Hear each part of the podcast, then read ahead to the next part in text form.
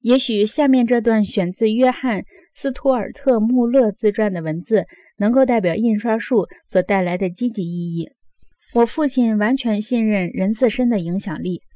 他认为，如果所有的人都能够读书识字，如果人们能够通过口头或书面自由地了解各种观点，如果通过投票，人们可以指定一个立法机关来执行他们所接受的观点。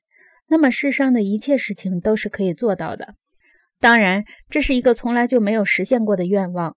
不论是在英国还是在美国，印刷术从来没有让理性如此彻底地出现在历史的任何一个时期。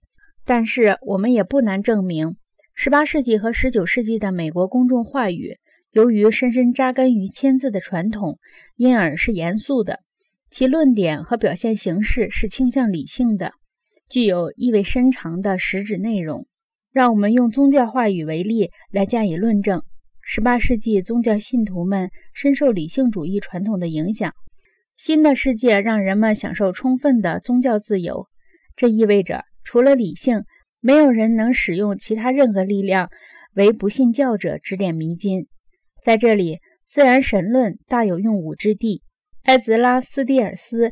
一七八三年，在一次著名的布道中这样说道：“无神论者无需抱怨受到任何武器的威胁，他们面对的只有温和而有力的观点和事实。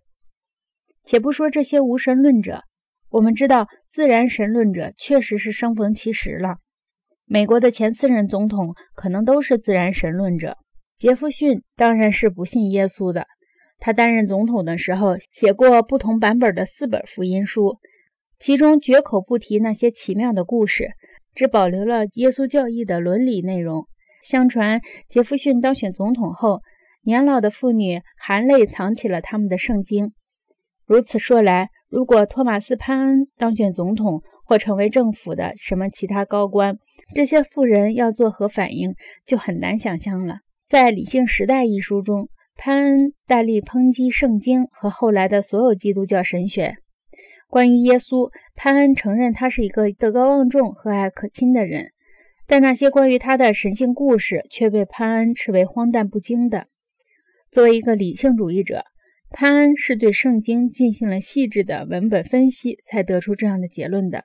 他写道：“所有的教堂，不论是犹太教、基督教或土耳其教，在我看来，都只不过是人的发明，是为了吓唬和奴役人类。”垄断权力和利益而建立的。因为写了《理性时代》，潘恩失去了他在开国元勋神殿中的位置。直到今天，美国的历史课本对此仍态度暧昧。艾泽拉斯蒂尔斯没有说过无神论者和自然神论者都是受人爱戴的。只有让理性作为陪审团时，他们才可能在一个开放的法庭上拥有发言权。他确实做到了这一点。得益于法国大革命燃起的热情，自然神论者的斗争成了一次全民的运动。他们攻击教堂是社会进步的敌人，批评宗教迷信是理性的敌人。